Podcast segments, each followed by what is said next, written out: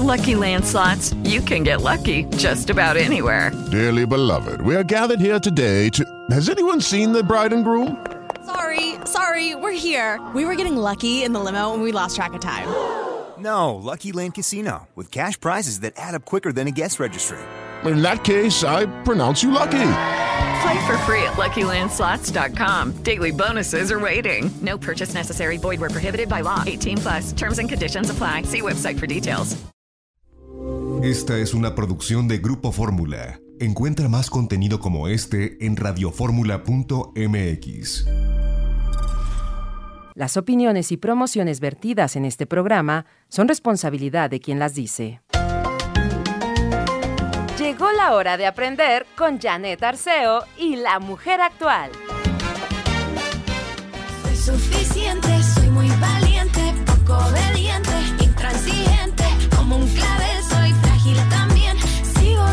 propio riel.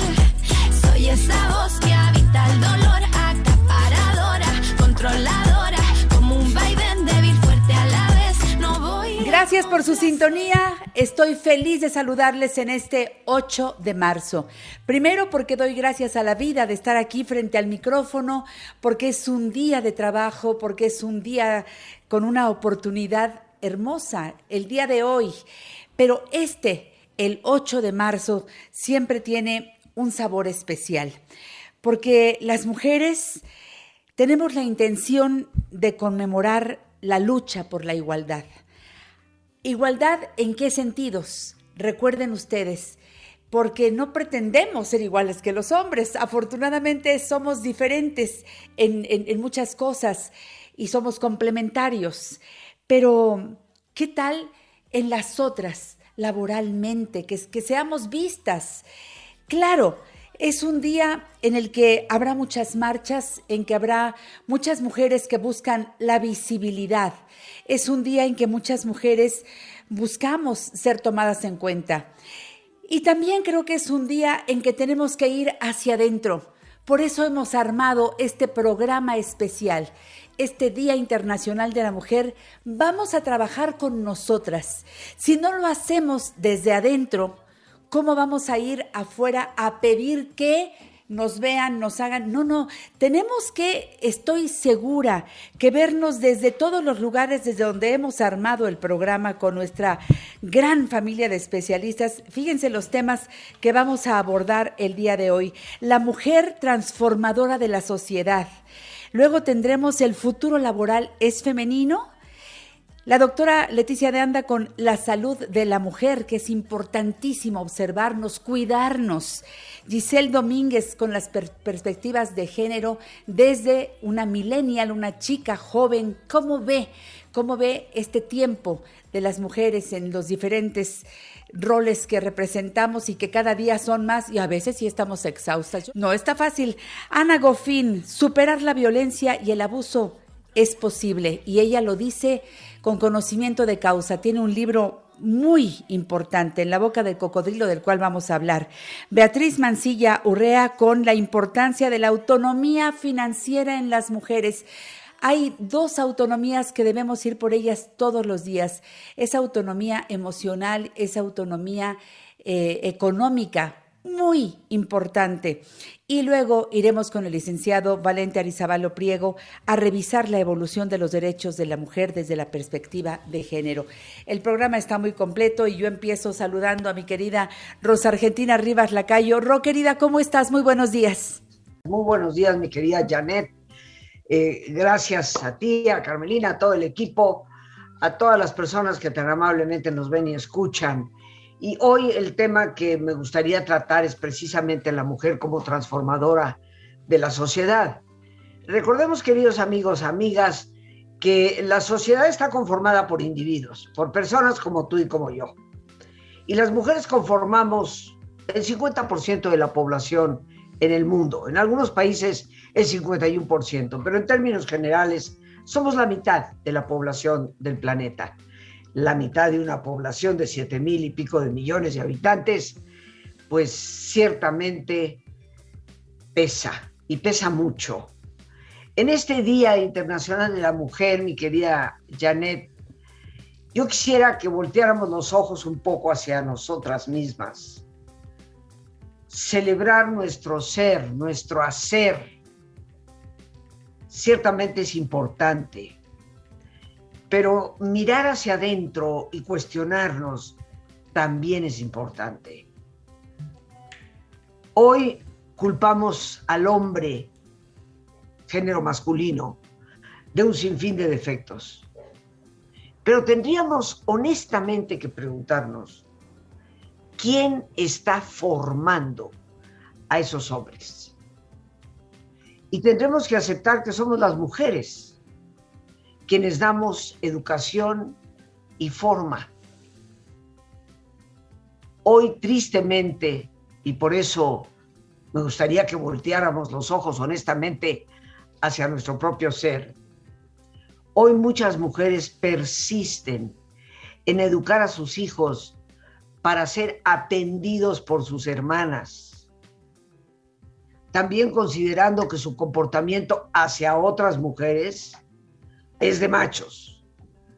Y me ha tocado escuchar a madres de familia decir, controle usted a sus gallinas, que mi gallo anda suelto. Esto dicho por una mujer resulta inexplicable, pero tristemente persiste en nuestra sociedad. Por otra parte, esas madres abnegadas que sufren en silencio están dando una falsa imagen de lo que la mujer debe ser. Un modelo, un modelo que sus hijos hombres exigirán de su futura pareja y que le dará a sus hijas mujeres una falsa visión de cómo deben actuar cuando formen su propia familia. Esa abnegación, ese sometimiento al cual tantas mujeres se prestan, está dando modelaje tanto para sus hijos varones como para sus hijas mujeres. Es por esto, queridos amigos, y muy especialmente queridas amigas, que las mujeres debemos tomar plena conciencia del papel transformador que desempeñamos en nuestra sociedad. Tenemos que reconocer que en la actualidad el rol de la mujer tiene muchísimas facetas. Nos encontramos totalmente insertas en el mundo del trabajo, la ciencia, la política, el arte, el deporte y por supuesto la familia. La influencia de la mujer es tan poderosa que puede transformar un hogar, una empresa, una institución, una sociedad entera. Pero recordemos algo espectacularmente maravilloso. En la mujer se conjugan cualidades únicas, porque la mujer es fuerte, pero a la vez sensible. Es apasionada y a la vez tierna es flexible y a la vez tenaz. El gran libro de los proverbios en la Biblia nos dice lo siguiente. La mujer, ella, abre la boca con sabiduría y en su lengua está la ley de la bondad. En un mundo tan lleno de violencia, egoísmo y corrupción, la bondad definitivamente se va a convertir en una virtud indispensable para que nuestra especie pueda sobrevivir, queridos amigos. Y parece que a veces se nos olvida, tratando de crecer poderosamente, empoderándonos, como hoy se dice. Parece que se nos va olvidando esas otras características que nos hacen específicamente mujeres. Nos hemos dejado llevar por una inercia que ha convertido a muchas mujeres, tristemente, en personas violentas, alejadas de su verdadera naturaleza. Debemos renovar nuestra esencia.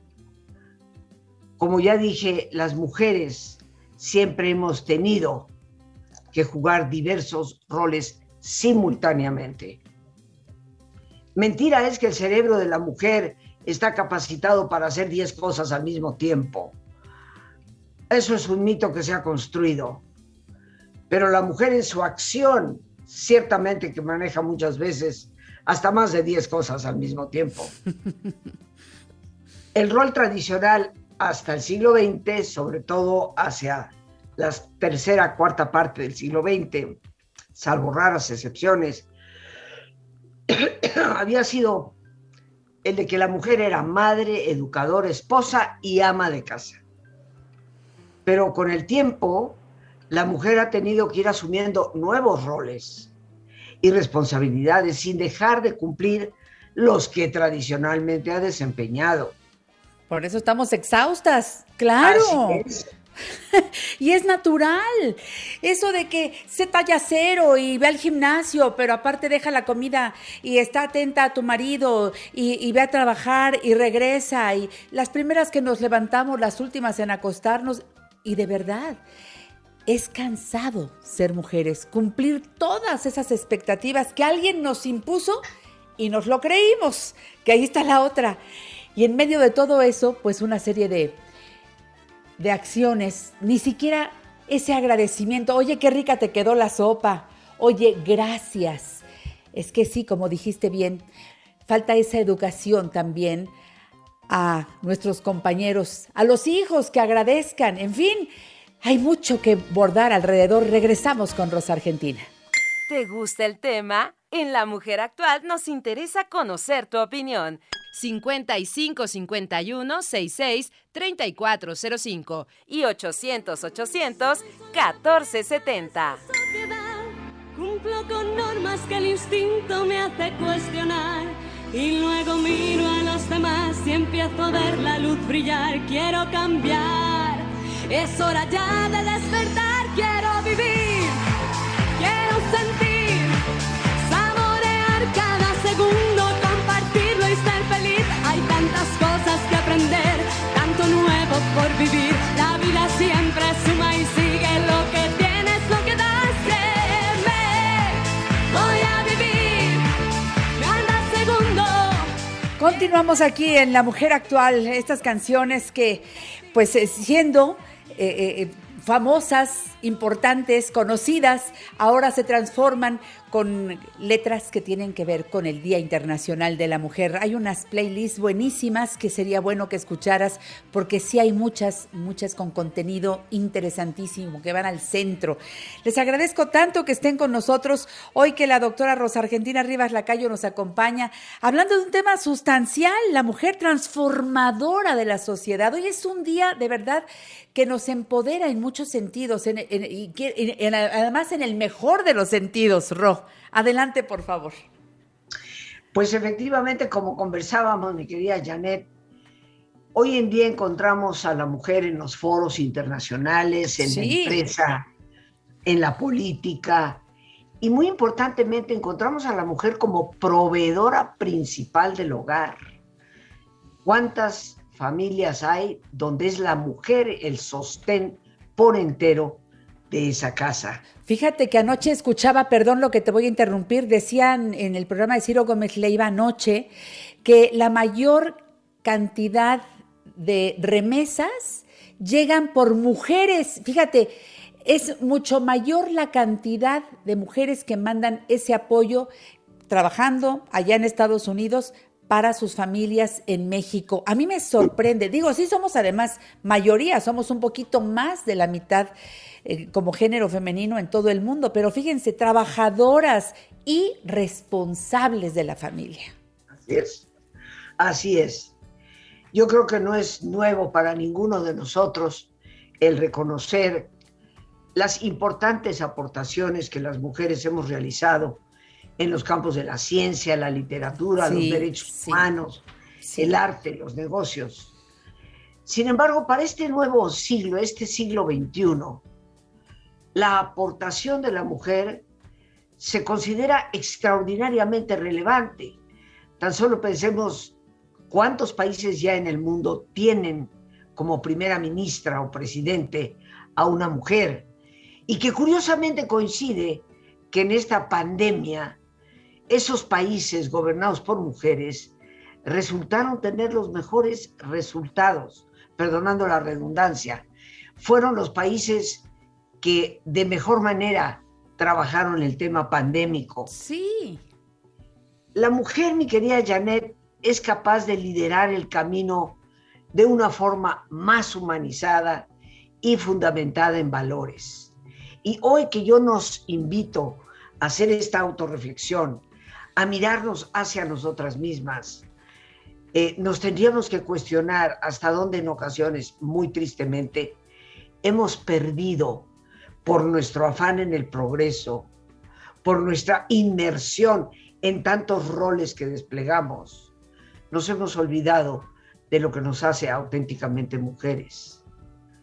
En la actualidad las mujeres constituyen un tercio de la población activa en el sector formal de la economía y registran un elevadísimo nivel de matrículas en la enseñanza comparado con la de los hombres.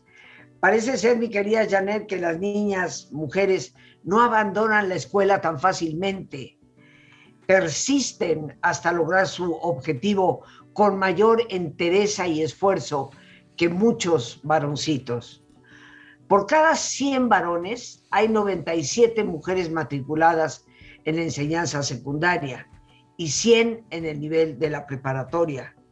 También hay que considerar, como ya dije, que los hombres abandonan más sus estudios que las mujeres. Y bueno, el promedio de calificación, queridas amigas, hay que echarnos esa flor, el promedio de calificación de las mujeres estadísticamente comprobado es superior al de los hombres. ¿Seremos más inteligentes? No lo creo, pero somos definitivamente mucho más esforzadas, mucho más decididas cuando algo se nos pone enfrente.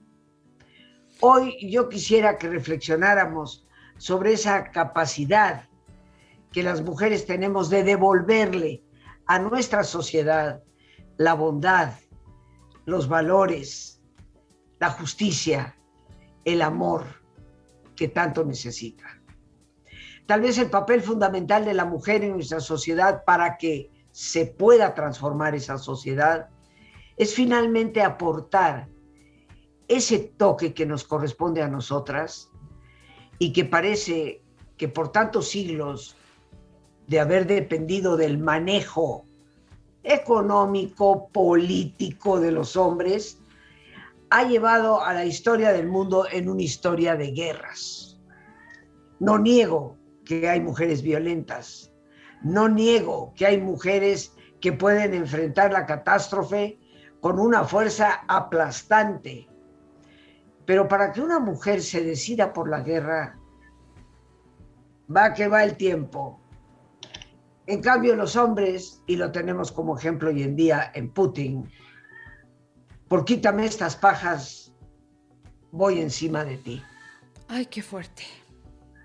¿De qué manera, queridas amigas, estamos educando a nuestros hijos? La sociedad del futuro les pertenece, pero la manera en que ellos, niños y niñas, trabajen por esa sociedad depende de nosotros como educadoras, madres de familia, acompañantes de tantos en las escuelas. Yo hoy nos invito a esa profunda reflexión, que hoy tenemos que hacernos como mujeres, porque lo que prevalece y debe prevalecer es la bondad y el bien. Festejemos este Día Internacional de la Mujer y festejémoslo con plena conciencia de lo que somos. Conmemoremos este día y recuerden que para acercarnos a la doctora Rosa Argentina Rivas Lacayo, que por cierto va a tener una conferencia gratuita, ¿cuándo será, Ro? ¿La próxima semana o esta semana? Sí, la próxima semana, creo que es el día 16. Ah. El 16, entonces semana. Entren a su página rosargentina.com.mx, en Facebook Rosargentina Rivas Lacayo Oficial, en YouTube su canal Rosargentina Rivas Lacayo TV y su WhatsApp 5537 329104. Ahí estaré, mi Ro. Te quiero mucho, te abrazo en este día y siempre. Hasta la próxima. Gracias. Gracias. En La Mujer Actual estamos codo a codo contigo Llámanos 5551 66 3405 y 800 800 1470.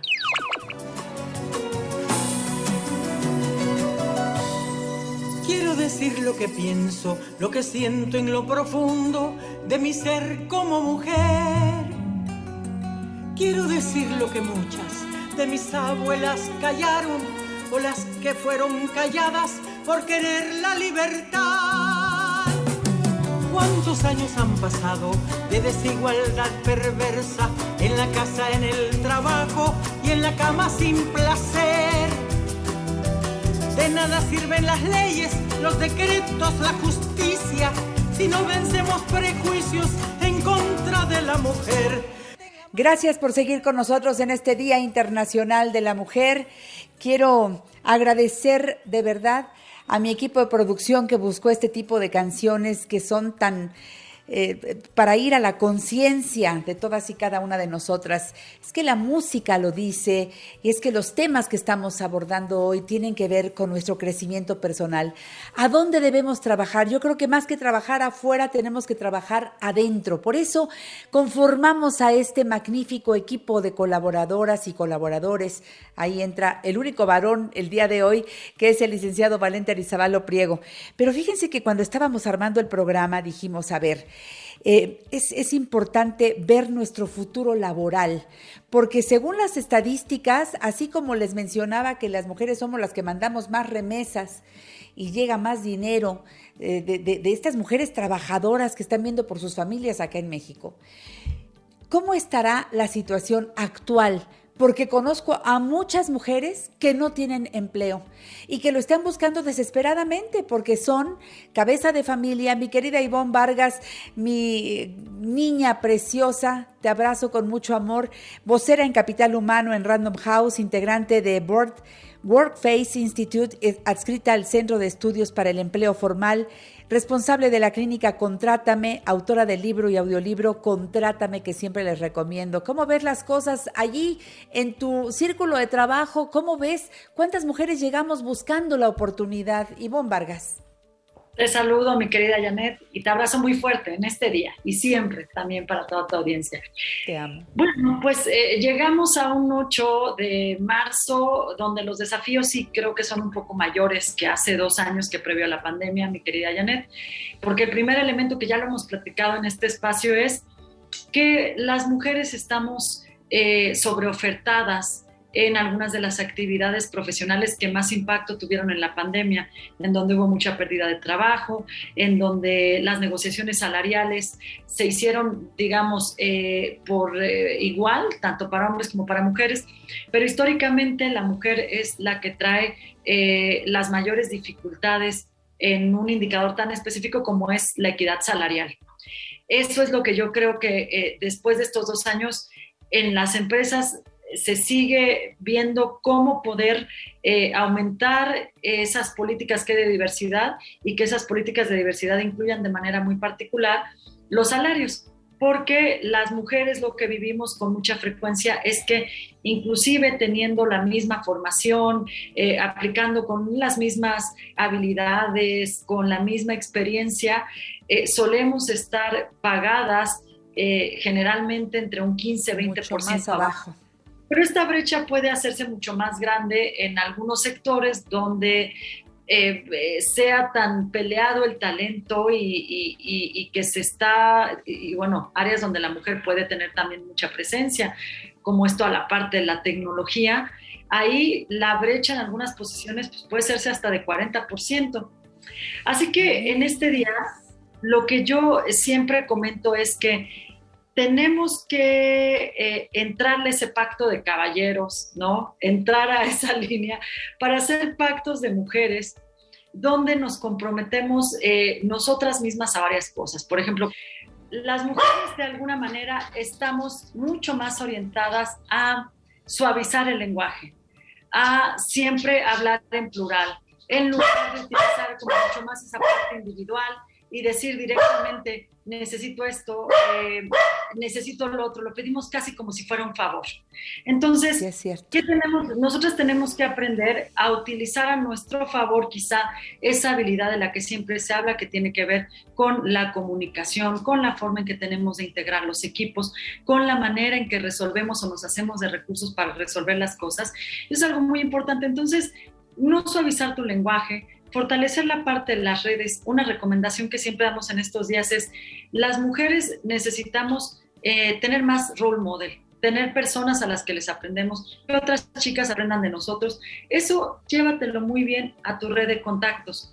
Nuestra recomendación es, mujeres, hoy revisen su red de contactos, una red de contacto de al menos seis personas, que la mitad de esas personas puedan ser hombres, tal vez, dos o tres hombres y que el resto sean mujeres, a los que les podamos comunicar que pues probablemente nos quedamos sin trabajo, que eh, en el lugar de trabajo nos quieren ofrecer cierta cantidad y tú de repente en tu red de contactos preguntas, oye, ¿está bien tasado este salario? ¿No lo está? ¿Qué me aconsejarías para llegar a una negociación? Pero creo que esas son cosas muy, a veces en el Día de la Mujer nos preguntamos qué tanto tienen que hacer las empresas, porque por supuesto en mujeres hay muchas brechas. Yo diría que las tres más importantes es la de mujeres en más puestos de, liderazgo, de responsabilidad. Luego, más mujeres en, eh, en posiciones mayoritariamente masculinas, ocupadas por hombres.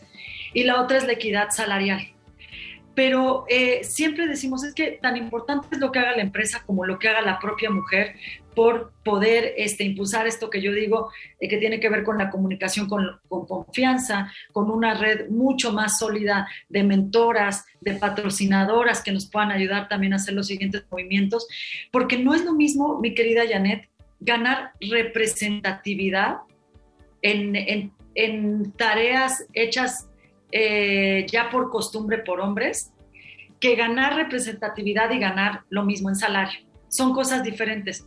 Hoy hay muchas mujeres que han ganado terreno, hay más mujeres, por ejemplo, directoras en áreas de negocios, mercadotecnia, recursos humanos, eh, creciendo también en las ciencias, aunque un nivel un poquito más bajo. Pero estar en esos puestos La remuneración no significa, no está correlacionado a ganar igual. Entonces, como que mujeres también nos tenemos que dar cuenta de, tenemos que hacer una agenda donde digamos qué tipo de brecha queremos romper. Y muchas veces esa brecha empieza por decir, bueno, quiero ampliar mi red de apoyo también familiar, eso es algo que me hace falta, quiero romper una brecha como para negociar, quiero romper una brecha como para eh, ayudar a que mi hija elija la carrera que quiere elegir, aunque haya muchos hombres estudiando, tu, pequeña eh, va a buscar esos role model y esos role model los encuentra en la mamá, en la tía, en la amiga, en, que puedas ayudar a tu hija a inscribirla en un programa, de estos programas que hoy hay de mentorías para jovencitas, para adolescentes, donde les ayudan y les dicen, puedes soñar con la carrera que tú quieras, pero ese diálogo lo vamos rompiendo nosotras mismas, ¿no?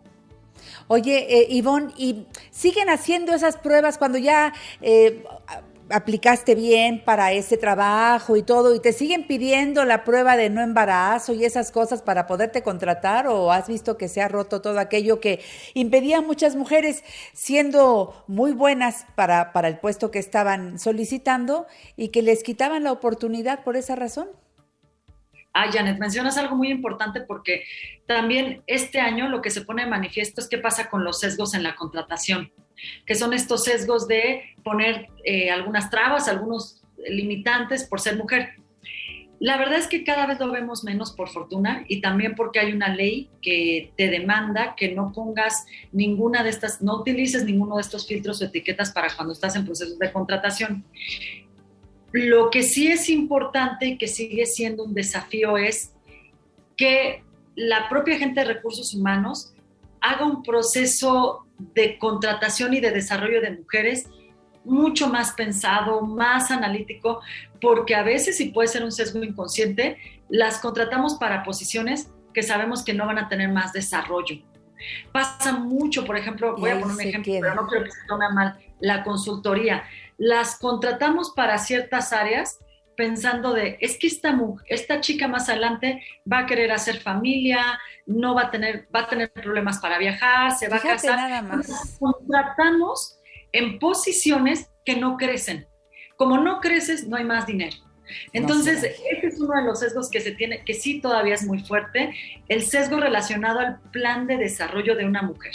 No tanto que te pidan una prueba de embarazo, porque por fortuna eso se está penalizando, lo puedes, bueno. lo puedes, este, puedes presentar una queja, pero de repente te vas a dar cuenta con que, híjole, pero me pusieron una, o sea, a este hombre lo movieron a esta posición y a mí me dejaron en esta, porque sienten que no voy a poder dar el ancho en las posibilidades de desarrollo. Hay mucho, mucho que trabajar, insisto, pero hoy hablaste de romper muchos roles, muchas eh, ideas que son, las tenemos nosotras muy marcadas y debemos ir por lo que sigue, más y mejor, porque además lo podemos hacer. ¿Cómo te seguimos en tus redes sociales, mi querida Ivonne Vargas? Gracias, mi querida Janet. Coméntenme sobre este tema en Twitter, arroba Vargas Ivone con doble N, Facebook Ivonne Vargas Oficial, mi página www.ivonvargas.mx. Siempre es una sorpresa. En redes sociales, Ivonne todo el tiempo nos está invitando a participar, pone encuestas, pone una serie de preguntas muy buenas para irnos despertando. Hoy es un buen día para despertar. Gracias, Ivonne. Hasta la próxima. Te quiero, mi niña. Volvemos a la mujer actual. En la mujer actual, damos positivo a la prueba de cuidar nuestra salud. Consulta a nuestros especialistas 55 51 66 3405 y 800 800 1470. Soy razón con imprudencia, soy la calma y tempestad, soy pasión e indiferencia, soy quien soy.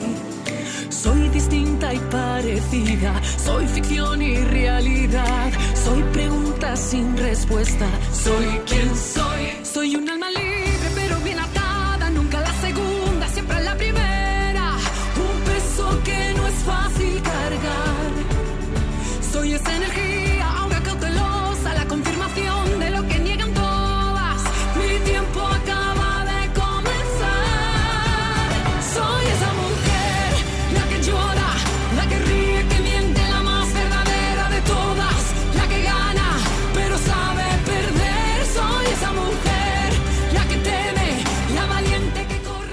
Estoy convencida que las mujeres podemos cambiar al mundo, pero les quiero preguntar algo. Empecemos por transformar nuestro mundo. Y ahí les quiero hacer una pregunta muy particular.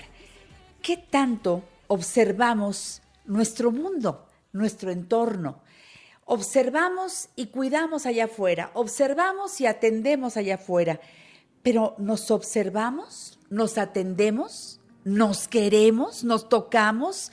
Eh, ¿Somos capaces de mirarnos frente al espejo y notar algo más allá de, ay, ya me salió una cana, ya tengo una arruga? No, no, no, de vernos, de vernos, de levantar los brazos frente al espejo, de observar la piel, la textura de la piel, de tocar nuestra glándula mamaria, de sentir y conocer, a ver, mi glándula mamaria izquierda, la derecha, ay, es que ahora me duele aquí, ah, es que ya viene mi menstruación, ah, bueno, entonces mañana me pongo agüita fría después de bañarme o ahora mismo lo hago para desinflamar. Eh, Estoy en contacto con el médico para decirle lo que siento, lo que observo la salud de la mujer es importantísima, pero nadie la va a cuidar mejor que tú. Tú, conociéndote, teniendo la edad que tengas, pero tú eres quien también va a enseñar a tus hijas a cuidarse. Vamos a hablar de los momentos en la vida de la mujer, esos momentos que deben ser saludables si estamos en verdad de la mano de esta mujer con la que nacimos y con lo que con la que vamos a morir, con la que estamos platicando hoy y yo quiero que escuches con mucha atención. En la siguiente página de esta revista familiar por excelencia está con nosotros la doctora Leticia de Anda Aguilar, ginecóloga, obstetra, colposcopista, profesora de la Facultad de Medicina de la UNAM, miembro titular del Colegio Mexicano de Especialistas en Ginecología y Obstetricia y de la Federación Mexicana de Colegios de Obstetricia y Ginecología.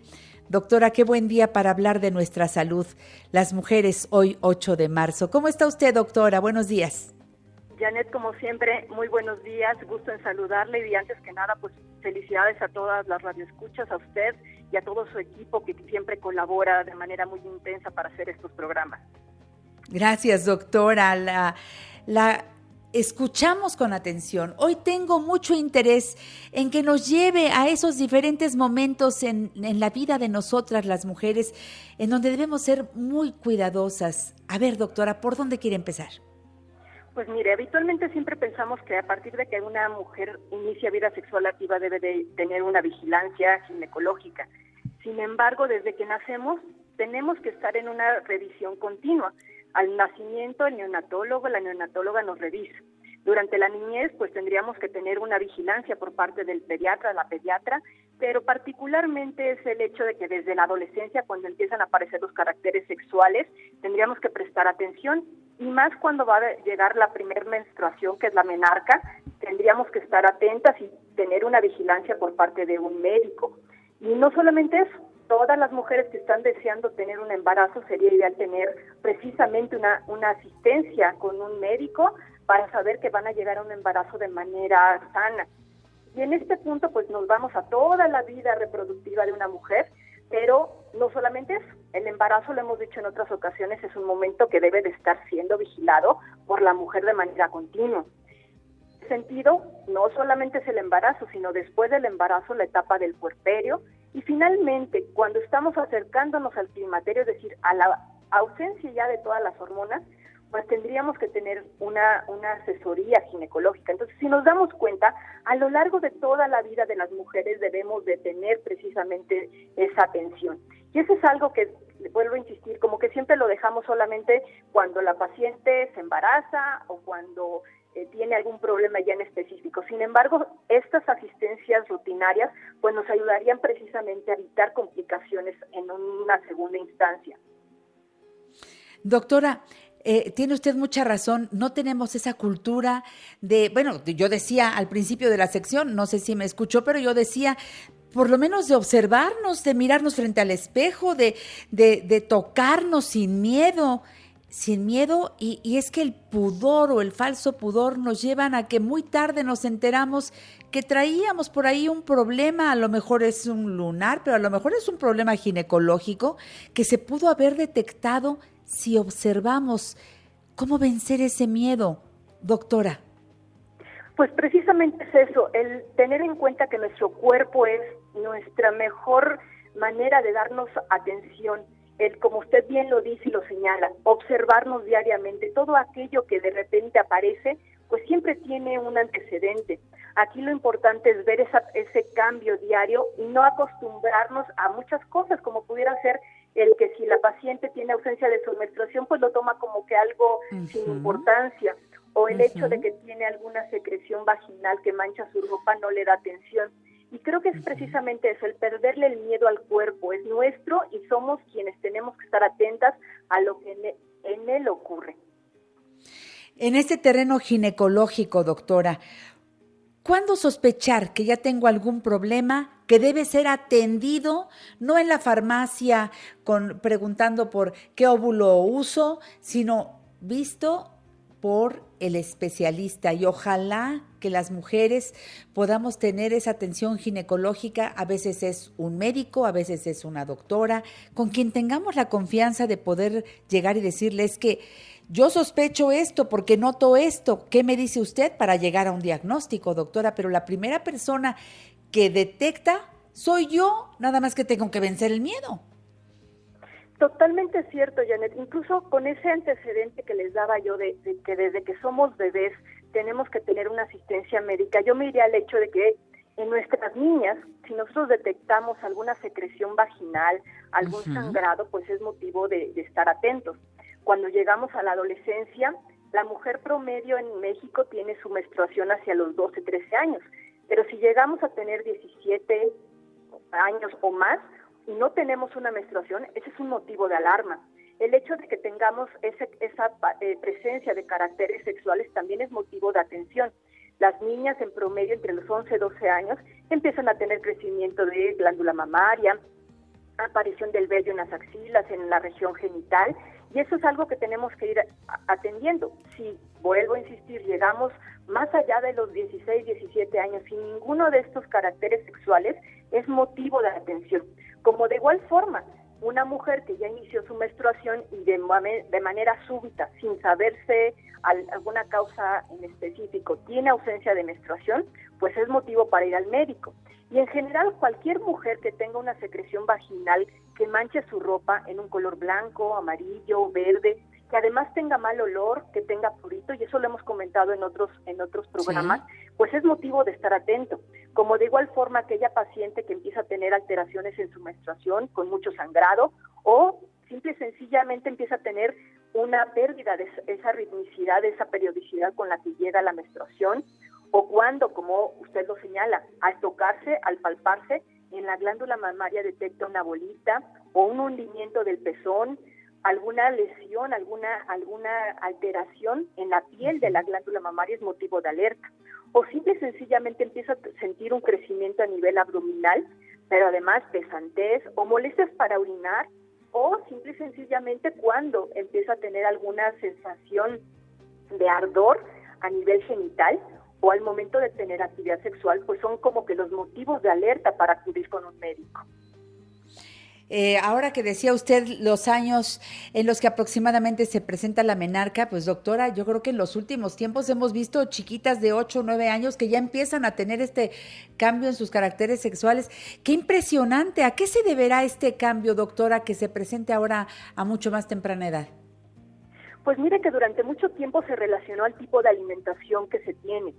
Hemos de tener en cuenta que pues muchos de los alimentos que llegamos a consumir pues desafortunadamente están eh, preparados con una serie de, elementos ¿Hormonas? que pueden favorecer hormonas exactamente. La carne se supone que en todas las variedades como los pescados pues deben de tener una regulación que no tengan justamente esa presencia hormonal y eso es lo que en algún momento se determinó y por eso pues hay que estar muy atentos a esa aparición. Sin embargo, puede ser que no sea por la alimentación, sino que sea una situación que se conoce como menarca precoz, en la que la mujer de manera eh, genética, llamémoslo así, aparece con toda esta serie de alteraciones y pues es lo que nos lleva a prender las alertas para saber cuál es el problema, porque aquí hay algo interesante. Aquellas niñas que inician muy tempranamente con su menstruación, pero también mujeres que muy tardíamente llegan a tener el fin de su menstruación, que es, Así es. eh, la menopausia, Eh, pueden así es. estar asociadas a problemas de cáncer, por ejemplo, cáncer en mama sobre todo, cáncer a nivel endometrial y otra serie de patologías. Entonces, siempre son motivos de alerta todas esas alteraciones en, en lo cotidiano que tenemos en la vida de la mujer. Cuidémonos. Esto nadie va a venir a hacerlo por nosotras. Acérquense a su ginecólogo, platiquen y si no hay tiempo de platicar con ese ginecólogo, cámbialo, pero busca a ese médico con el que vas a poder hablar de todo, abiertamente. Cuidar tu salud es fundamental porque de ti dependen tantas personas. Primero tú, primero tú. Y suena fuerte, doctora, porque en mi casa decía, no, primero los demás y al final tú.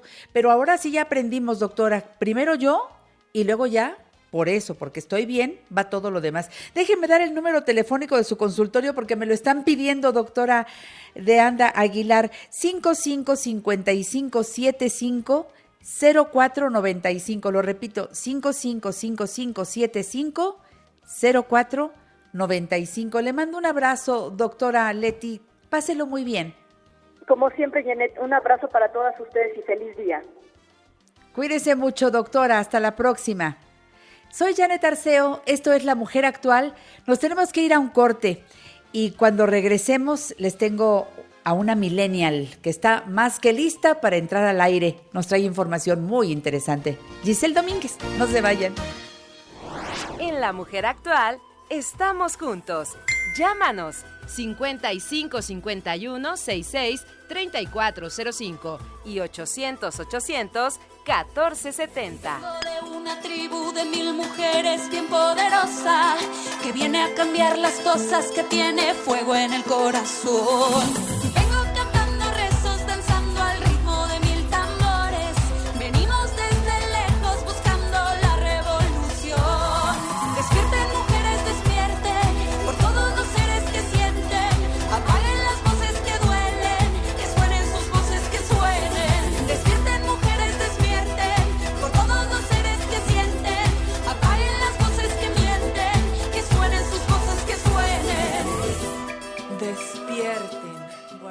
Despertar. Hoy es un día muy bueno para mover conciencia, la nuestra y la de todos. Ya me decía muy bien José Manuel Mendoza en un mensaje, hay que trabajar en conjunto, Millanis, me dijo José Manuel Mendoza. Claro, eh, yo, yo creo que eh, los mensajes que estamos lanzando, que hoy van muy para, para adentro, para, para que vayamos haciendo nuestro trabajo profundo. Ojalá que lo que se está haciendo afuera sea un mensaje para todos. Hoy está conmigo y en la siguiente página de esta revista familiar por excelencia, me encanta recibir a Giselle Domínguez mileneando. Estamos mileneando en la mujer actual. Ella es licenciada en comunicación y relaciones públicas. Es una millennial comprometida con la sociedad y qué mejor que escuchar tu voz en este día, Giselle. Bueno, siempre, siempre traes algo interesante. Las entregas tuyas siempre son muy buenas pero en este día 8 de marzo, ¿qué se te mueve acá adentro? Ay, tantas cosas, Janet. Antes que nada, muchas gracias por invitarme. Hoy en especial, porque sí creo que es un día que muchas personas están diciendo felicidades por ser mujer. No, no, no, o sea, no, no.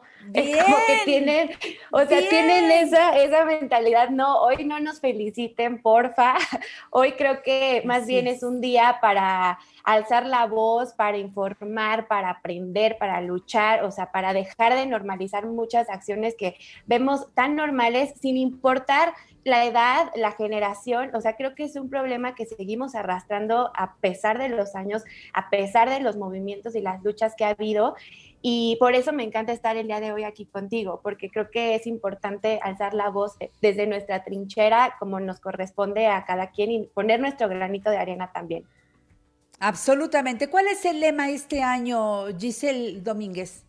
El día, bueno, este 2022, como sabemos, cada año la ONU tiene una temática para el Día Internacional de la Mujer. Este año es Igualdad de género hoy para un mañana sostenible, que me pareció súper interesante. Si te acuerdas, el año pasado era pues eh, del COVID, que era por un futuro igualitario en el mundo del COVID-19. Bueno, este año es para un mañana sostenible.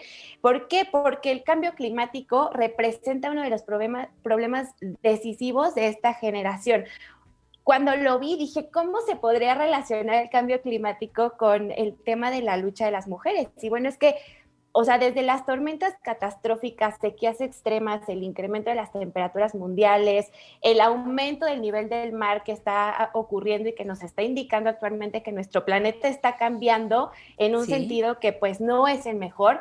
Todos podemos poner nuestra parte para dejar de dañar el medio ambiente y increíblemente las personas que más entusiasmo demostramos en la acción por el clima somos las mujeres jóvenes e incluso las niñas también. Así que a ver. es por eso que la igualdad de género hoy debe de ser también hilado a un mañana sostenible, Janet.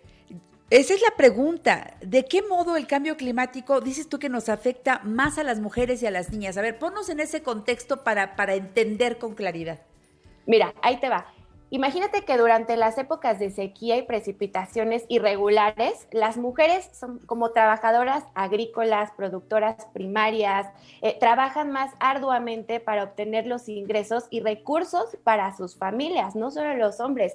Y esto representa una mayor presión para las niñas. Imagínate para las niñas quienes a menudo deben ya abandonar la escuela para ayudar a sus madres a sobrellevar la carga adicional o sea, porque el trabajo se vuelve mucho más demandante. Entonces es por eso que tenemos esta relación del cambio climático con las mujeres y las niñas y cómo está afectando pues no solo a, las mujeres que ya están trabajando, sino a sus hijas también. Las nuevas generaciones.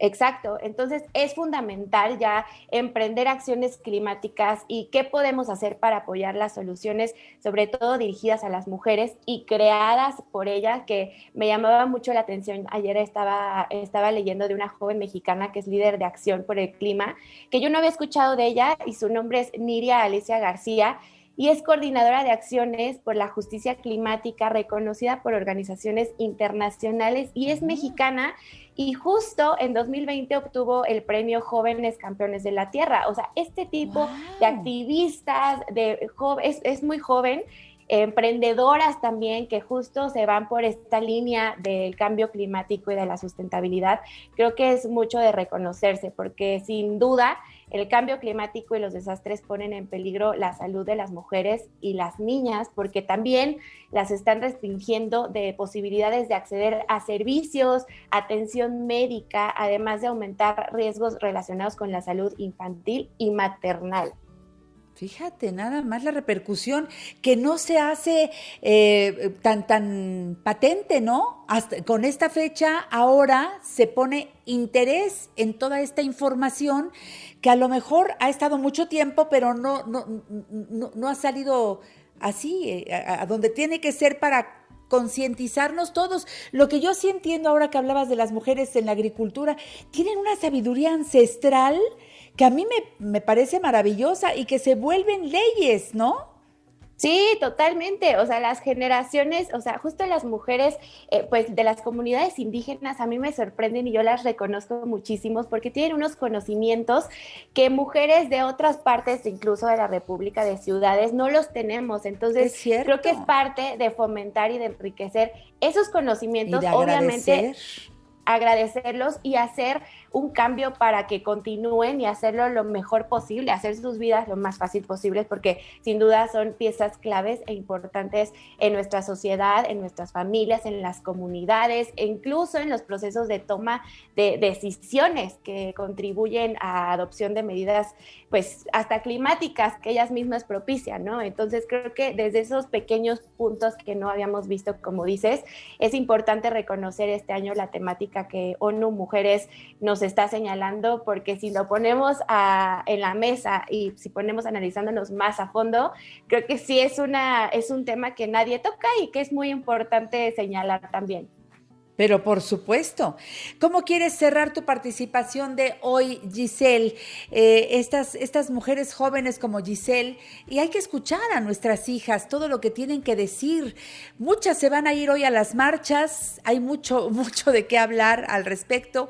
En fin, Giselle, me gustaría escucharte. Yo, justo lo que decíamos al principio, Janet, que no normalicemos, que a pesar de la edad que tengamos, de las situaciones, yo creo que todas y cada una de las mujeres hemos sufrido algún tipo de violencia, de falta de respeto a nivel de la sociedad, que hoy nos preparemos más que nunca y que justo yo creo que esa es nuestra arma más fuerte de las mujeres, el prepararnos, el, llenarnos de conocimientos, de información, bien dicen que la información es poder, para poder alzar la voz y para cuando te quieran silenciar, decir, no, mira, así son las cosas. Y, justo que reconozcamos el trabajo y la lucha de todas las mujeres en la historia, en las comunidades, a lo largo de los años, porque incluso las nuevas generaciones todavía estamos arrastrando esto y yo creo que es un trabajo que va a durar muchos años más. Justo rapidísimo, hoy estaba viendo en la mañana en Instagram, las redes sociales, sabes que hoy están también en un boom enorme y había un tag en las historias, había, había una etiqueta que decía que si pones hoy tu nombre más la palabra hallada en Google, o sea, por ejemplo, Janet hallada, y le pones en el buscador de Google, va a salir inevitablemente una noticia de una mujer violentada, de alguna desaparecida. Lo hice, Janet, y salió. Y muchas amigas, muchas mujeres he visto que lo están haciendo. De verdad, pon tu nombre en el buscador de Google más la palabra hallada y es impresionante la cantidad de noticias que salen y todas son de violencia contra las mujeres. Así que creo que eso es una alerta y algo bien fuerte porque a pesar de los años, no sé si hemos avanzado tanto en este tema. Eso es lo que me da miedo. Yo espero que eh, esta tarde, que eh, ya irán tomando más fuerza, porque se calcula que habrá 21 o 22 marchas, que esta noche no tengamos que estar escuchando reportes de, gente que, va haciendo em, esta, esta visibilización de una manera violenta. A mí eso me preocupa porque es, es, muy doloroso ver las imágenes de esas mujeres que, que, van gritando, sí, soy mujer y ni una más, etcétera, etcétera, pero de unas formas que a mí me, me preocupan porque violencia trae más violencia, Giselle. Sí, sí, totalmente. Entonces yo creo que nuestra manera de luchar en mi perspectiva, creo que es preparándonos, Janet, y demostrando que de verdad podemos hacer mucho más, que podemos ser líderes mundiales, líderes en economía, en cambio climático, social. Pues sí, pero ahora que nos paguen todo. Que nos paguen como les paguen pagan igual. a ellos haciendo lo mismo, que es de lo que hablábamos con Ivonne Vargas. Tú trabajas eh, eh, eh, en relaciones públicas, pero pues ojalá que ya estés alcanzando el sueldo que mereces, mi querida Giselle, lo deseo de todo corazón, lo que te corresponde, lo que le pueden pagar a un hombre haciendo lo mismo que tú haces. Sí, claro, creo que te digo, es un pero bueno, mira, mientras tú hagas lo que te corresponde, creo que nosotras no va a quedar, ¿no? Y mientras alcemos la voz y pues que sigamos, que sigamos luchando con esto y igual les repito la temática de este año que es la igualdad de género hoy para un mañana sostenible y pues para muchos aspectos más de nuestra vida, ¿no? De acuerdo. ¿Cómo te sigue el público, Giselle? En Twitter y en Instagram, arroba Gisdom, cualquier cosa, ahí estamos a la orden. Muchas gracias, Janet. Te abrazo con mucho cariño. Estemos atentos a toda la información que saldrá precisamente el día de hoy, a ver cómo se ponen las cosas. Volvemos después de este corte.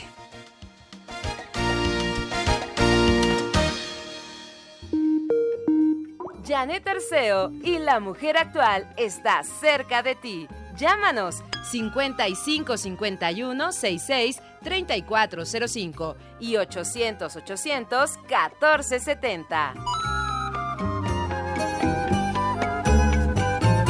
Mujer, si te han crecido las ideas, de ti van a decir cosas muy feas.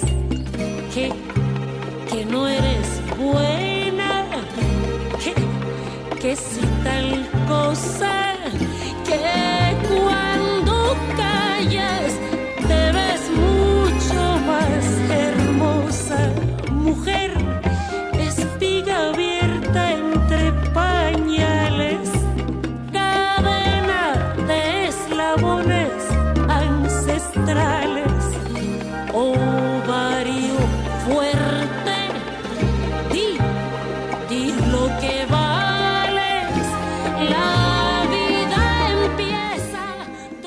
Amparo Ochoa, una de las mujeres que más he admirado, una gran compositora, nos regaló este tema, Mujeres.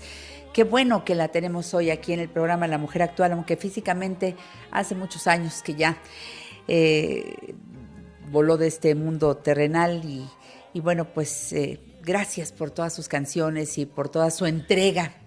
Gracias, Amparo Ochoa. Bueno, antes de ir a lo que sigue, que está buenísimo, porque no podemos hoy sacar del tema y con lo que terminamos precisamente con Giselle Domínguez hablando de la violencia.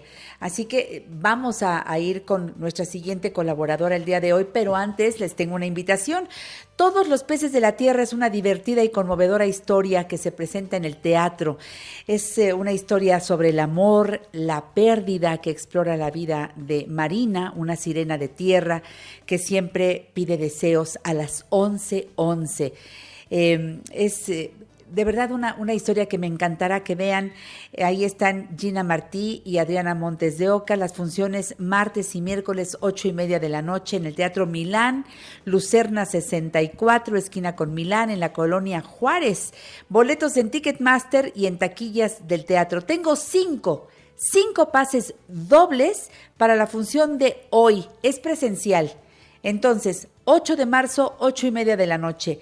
Las mujeres, espero que sean mujeres las que se reporten. Además, la historia de Marina es muy linda. Me encantaría que ustedes se dieran la oportunidad de ir al teatro en donde los cuidan mucho.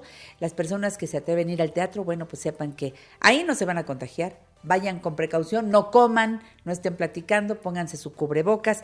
Eh, quienes llamen al programa La Mujer Actual 55 51 66 3405 en Facebook, Janet Arceo y La Mujer Actual, en Twitter, arroba La Mujer Actual.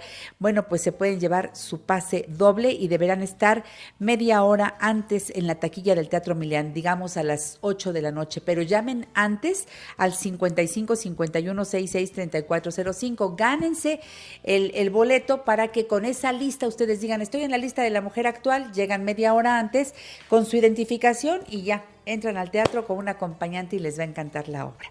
Damos vuelta a la página.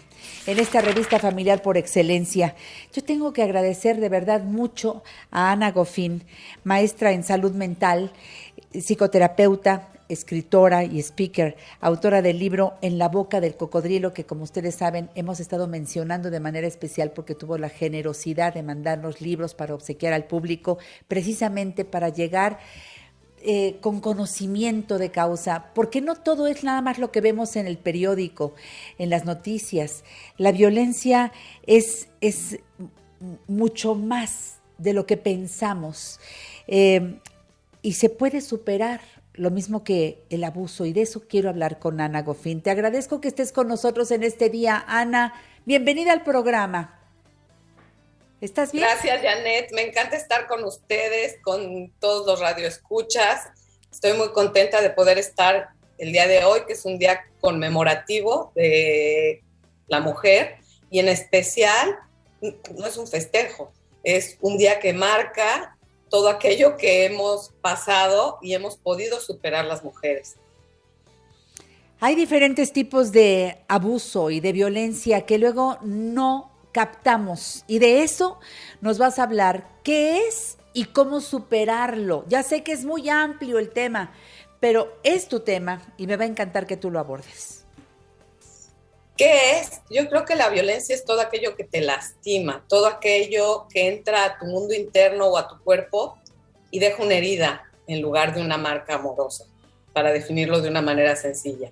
Y la violencia puede ser física, emocional, psicológica, e incluso puede darse por negligencia, como es la negligencia parental, aquellos padres que no prestan atención a sus hijos y no cubren sus necesidades básicas, que son el afecto, la atención, el amor y la aceptación. Eso es violencia también.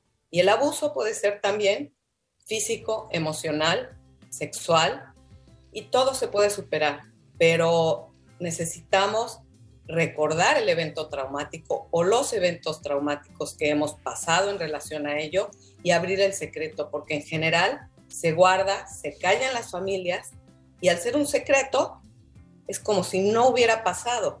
Y si yo quiero superar algo que viví, necesito hablar de eso y decir, sí, me pasó.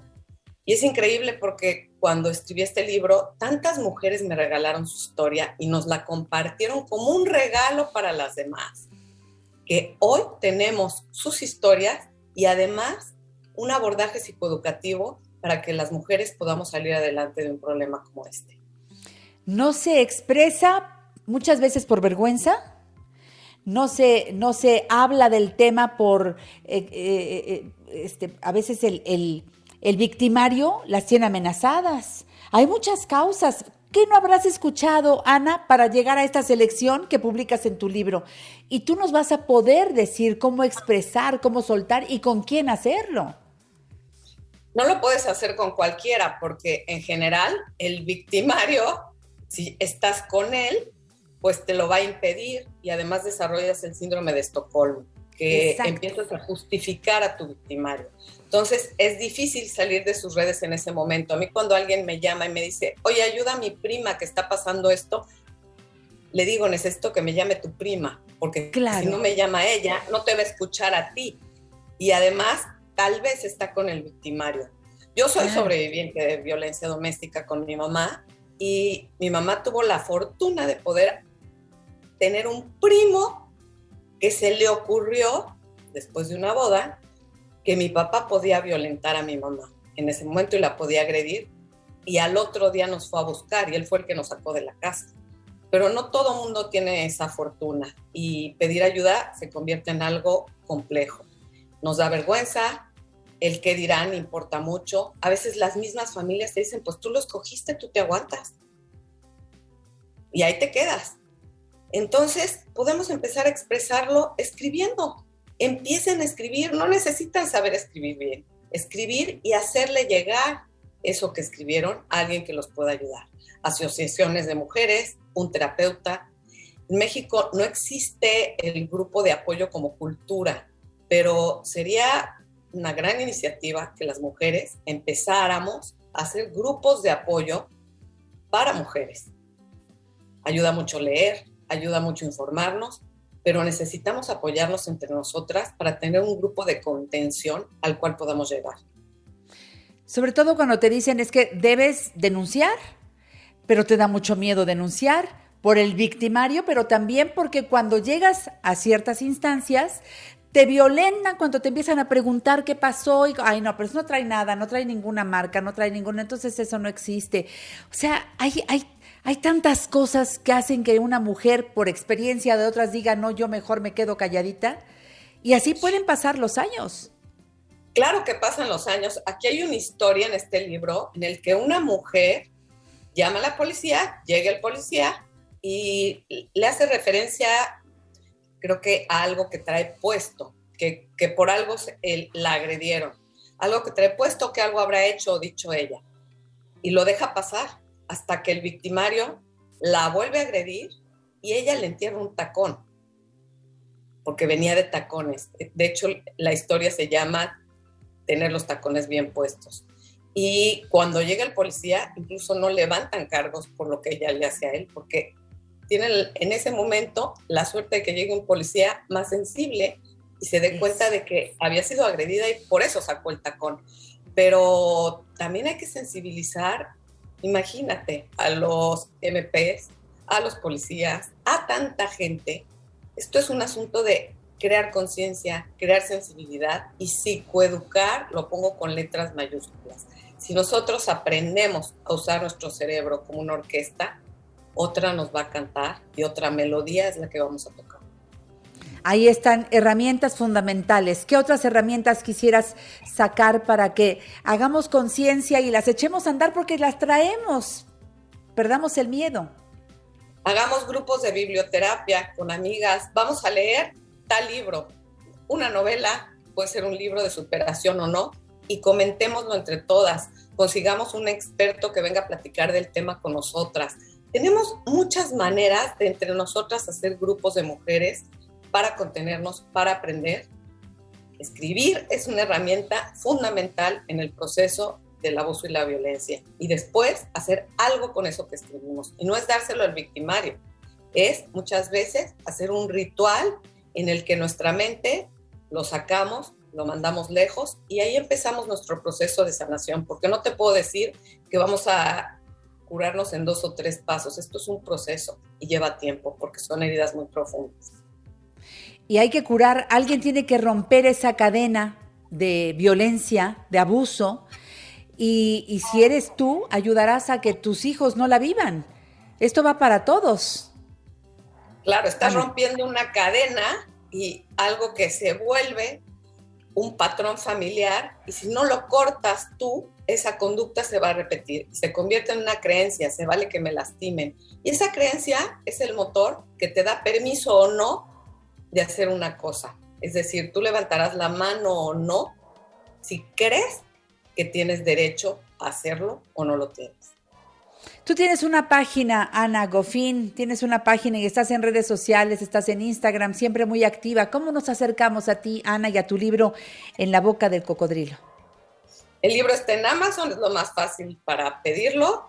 Creo que ya en librerías quedan pocos. Y me pueden escribir a mi Instagram, arroba Gofín, un mensaje y les contesto. En Facebook no contesto mensajes, que me llegan muchos, pero siempre en Instagram les contesto. Ana Gofín eh, lleva doble F es nada más, sí, ¿verdad, Ana? ¿Lo dije bien? Doble F. Ana, te abrazo con mucho cariño. Gracias por estar aquí. Sigamos conmemorando este día, muy observadoras de lo que las mujeres jóvenes están haciendo también en este 8 de marzo de 2022. Cuídate y hasta la próxima, Ana. Gracias. Visita nuestro canal de YouTube Janet Arceo y La Mujer Actual y entérate de todo lo que sucede en el programa de radio y televisión. Quiérete, cuídate, te trátate muy bien.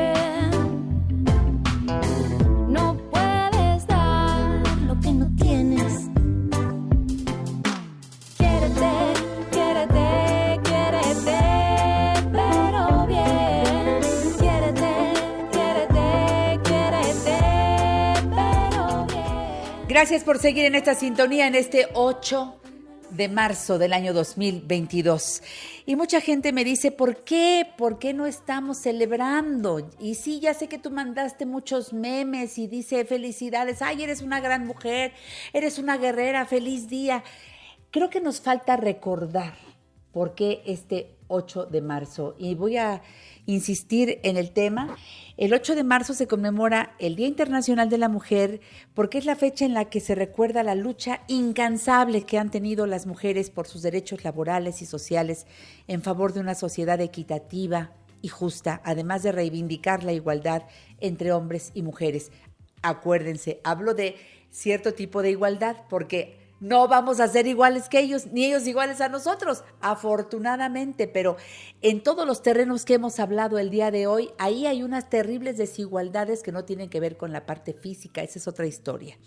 Este efeméride tiene su origen en la Segunda Conferencia Internacional de Mujeres Socialistas de Copenhague en 1920, cuando la maestra alemana Clara Zetkin lanzó la propuesta de tener un día dedicado a conmemorar a la mujer en el mes de marzo, con la idea de lograr el voto para la mujer.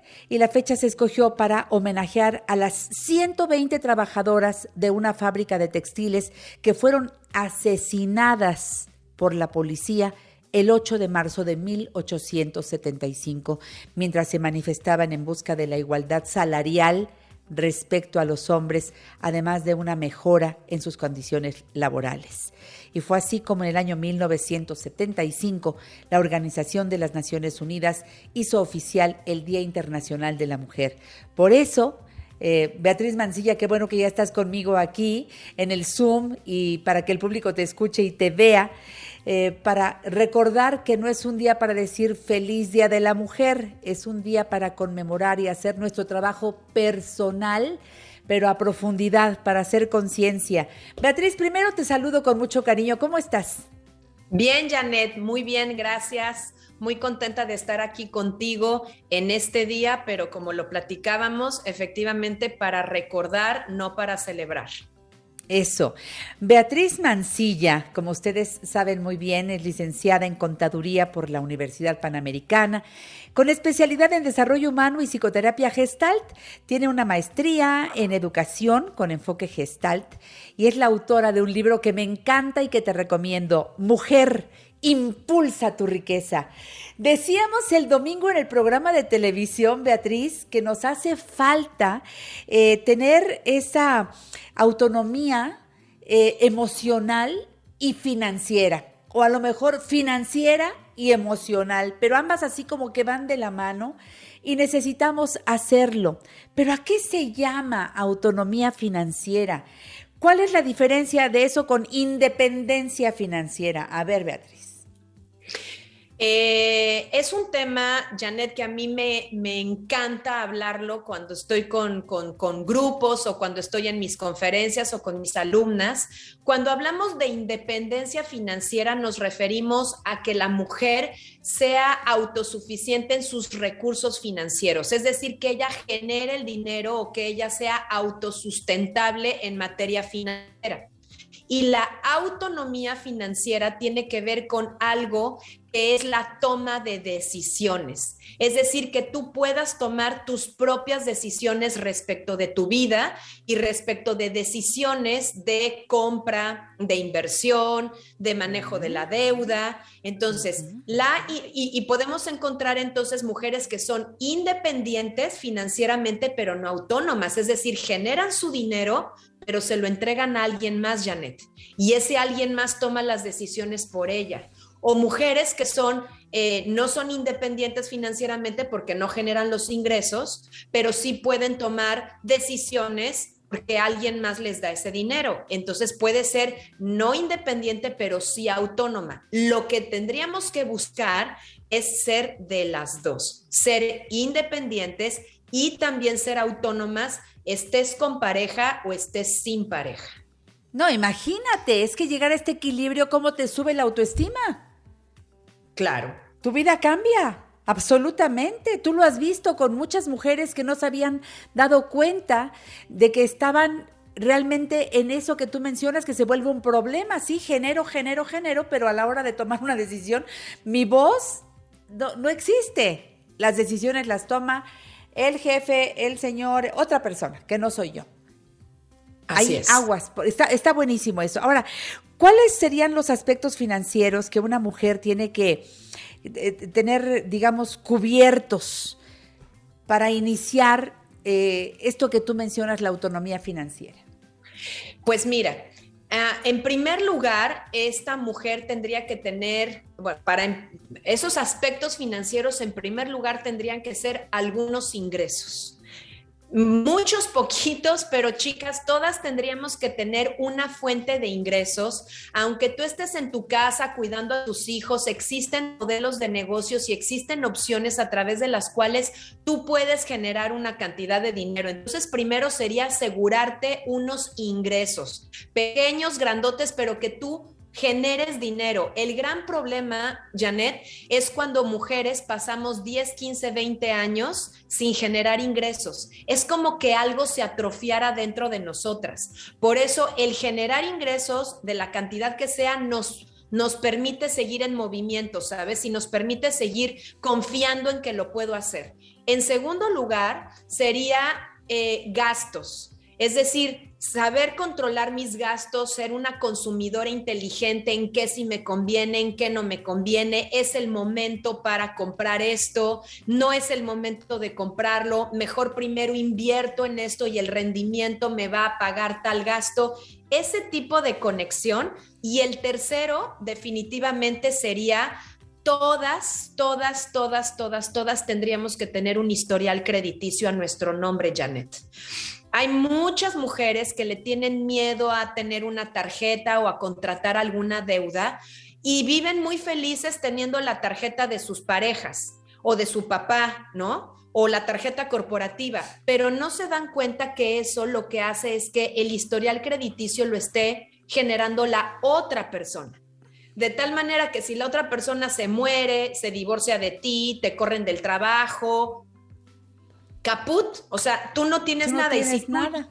y si tú llegas y dices, oye, banco, quiero una tarjeta o quiero un préstamo para sacar un coche, un préstamo para comprar una computadora, un préstamo para comprar una casa, te van a decir, ¿y tú quién eres? Entonces me parece muy importante, hablando de esta autonomía para tomar decisiones, esos tres aspectos, ingresos, gastos y un buro de crédito positivo. Conozco infinidad de mujeres. A tu nombre, eso, eso subrayado. Sí, a tu nombre. Exacto. Conozco a muchas mujeres que me dicen, es que yo llevo este, pues 10 años de casada, 8 o más, pero, pero no, mi marido es muy buen proveedor y entonces yo no he tenido necesidad de trabajar. Y, y, este, y está bien, yo me siento muy bien, muy a gusto. Eh, él, él nunca ha dejado de dar dinero a la casa y demás. Bueno, bueno, eh, en nombre de esto aguanta una serie de cosas, ¿verdad? Porque su marido es buen proveedor. Este es todo un tema, Beatriz, porque eh, yo siempre creo que las chicas, desde que son novias, deben hablar con su novio y decirle, si nos casamos, yo voy a seguir trabajando por todo esto que acabas de decir. Pues yo también lo creo, Janet. Fíjate, la, mi abuela, la mamá de mi papá, mi abuelo era muy buen proveedor pero se murió en una semana. Eh, mi otro abuelo también era muy buen proveedor, pero le detectaron cáncer de páncreas y se murió en, en tres meses, ¿no? Este, tengo alumnas que de pronto llevaban 35 años de casada y llegó su pareja y le dijo, sabes que me quiero de divorciar de ti mañana porque ya me quiero casar con otra. Después de 35 años ya son abuelos. Entonces, se nos olvida que aunque estemos con personas muy buenos proveedores y lo que sea, eso no es pretexto y no debería de ser una limitante para tú tener tus propios productos financieros y poder tomar tú algunas de tus propias decisiones financieras y conservar parte de tu autonomía. Y de hecho, un hombre que vale la pena debería de impulsarte a que hicieras eso. De acuerdo. Es más, yo me atrevo, mi querida Beatriz Mancilla, a invitar al público al taller que vas a dar, Mujer Impulsa tu Riqueza. Eh, eh, va a ser presencial y también online, ¿verdad? Para quienes nos escuchan en otros lugares de la República Mexicana o, o en otra parte del mundo. Danos la información, por favor. Claro que sí, son presenciales online y van a empezar en la última semana de abril. Hay opción el, el, martes en la noche, miércoles en la mañana, sábado en la mañana. Están conmigo y es el 26, 27 y 30 de abril Todas están invitadas y aquí en las redes sociales, de hecho, mañana va a haber una conferencia en la noche y el próximo martes va a haber una conferencia en la mañana completamente en vivo, completamente gratis. Así es que vengan a la conferencia, chicas, porque este conocimiento va a cambiar su vida. ¿A dónde entro, Beatriz? Entren a Instagram. No, les voy a dar mejor el WhatsApp. Venga. Es más 52 55 20 71 45 78. Bien. Ahí nos unimos. Bueno, y su página beatrizmancilla.com y en YouTube, Beatriz Mancilla, síganla. En verdad, necesitamos ir por esa autonomía y por esa independencia financiera. De verdad, nos lo van a agradecer toda la vida, lo digo en serio. Beatriz, te quiero. Hasta la próxima. Yo también, Janet. Hasta la próxima. Bye. Gracias. Por los sueños que nos quedan por cumplir. Tira muros a patadas, abre puertas y ventanas. Queda tanto por hacer. Deja que te gane la intención de seguir corriendo por los sueños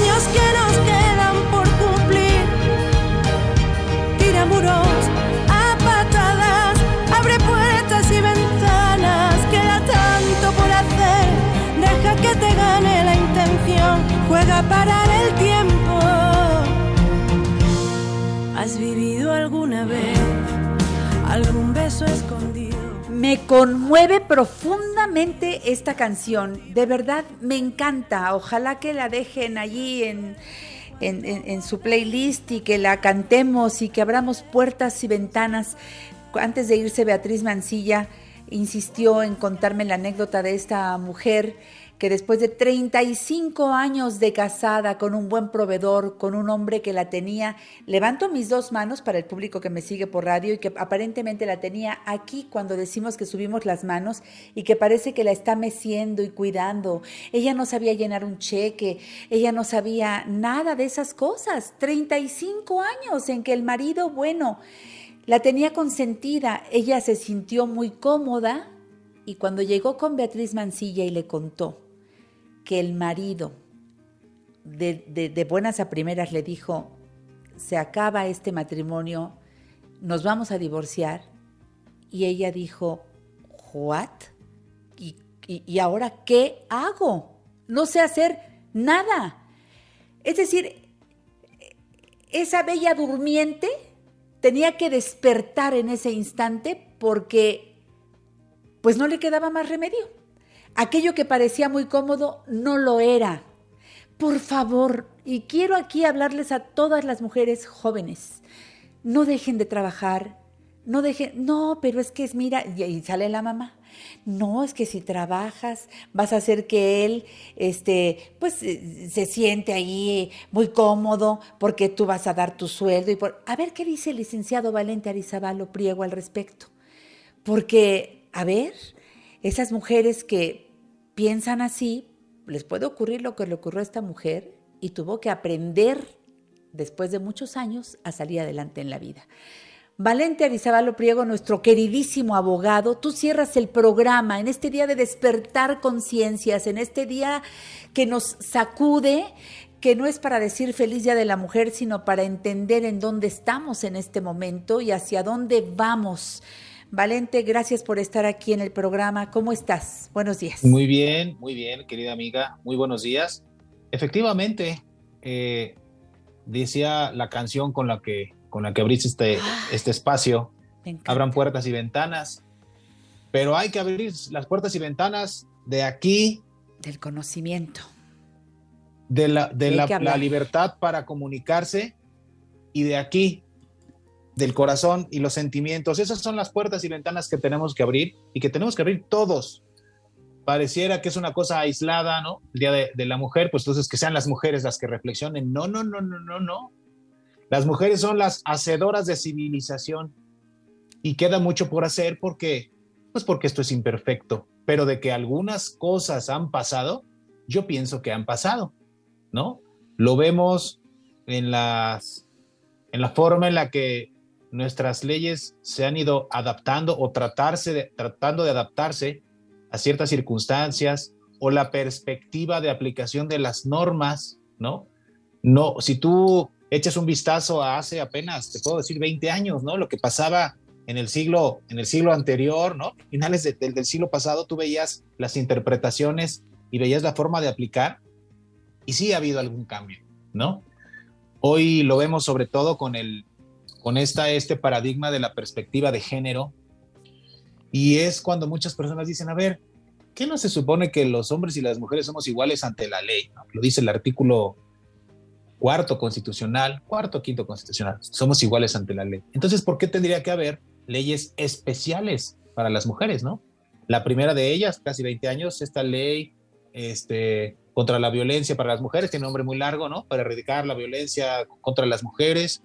¿Por qué ahora hablamos desde hace algún tiempo de perspectiva de género. ¿Qué cosa es esa de perspectiva de género? Si somos iguales, pues entonces, ¿por qué eh, la ley en un procedimiento o finalmente en la aplicación lisa y llana de ella, por qué tiene que aplicarse con esa perspectiva? Ah, porque tenemos que entonces diferenciar de lo que es igualdad frente a la ley a la equidad para el acceso a los, a los derechos, la equidad para el pleno acceso a los derechos. Yo puedo tener en la ley muchos derechos a mi favor, vamos a pensar en este caso a favor de las mujeres, que no se aplican o que cuesta trabajo aplicarlas o que no se entiende cómo aplicarlas, ¿no? Y es entonces cuando hablamos de la perspectiva de género para la aplicación de esa ley. ¿Qué quiere decir eso? Mucha gente dice, ah, pues perspectiva de género, entonces eso rompe con el principio de igualdad, porque entonces le están dando un beneficio a la mujer solo por el hecho de ser mujer, ¿no? Como cuando decimos es que entonces una, una persona que, que tiene una, una condición particular solamente por eso va a ganar un juicio, se le va a dar la razón. No. El juzgar con perspectiva de género no quiere decir que siempre se le va a dar la razón a la mujer.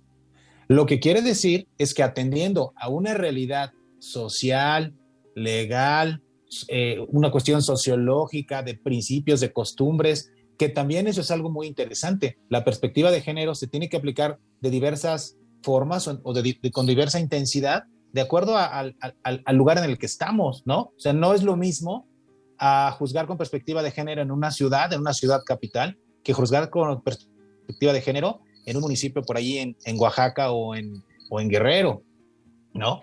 Y eso corresponde justamente a las autoridades, pero también a los a las personas que intervienen o intervenimos directamente en ese tema. Entonces, pensar y juzgar en perspectiva de género, que es una evolución que hemos tenido desde hace tiempo, implica equilibrar un poco los factores porque sí hay una desigualdad en el sentido de del poder tener acceso a esos derechos para, para poner en ese plano que no necesariamente la igualdad como la, la, entiende la ley, sino de equidad, las partes involucradas en, estas, en, en, en, este, en este tema, de, en estos temas de los que estamos platicando, puedan tener un verdadero acceso a esos derechos. ¿Qué es lo que realmente eh, quiere la ley eh, sus, los principios, los valores, los fundamentos son esos, ¿no? El poder tener una vida de libertad, tener una vida de pleno acceso a esas, a esas este, prerrogativas, que tampoco son un regalo,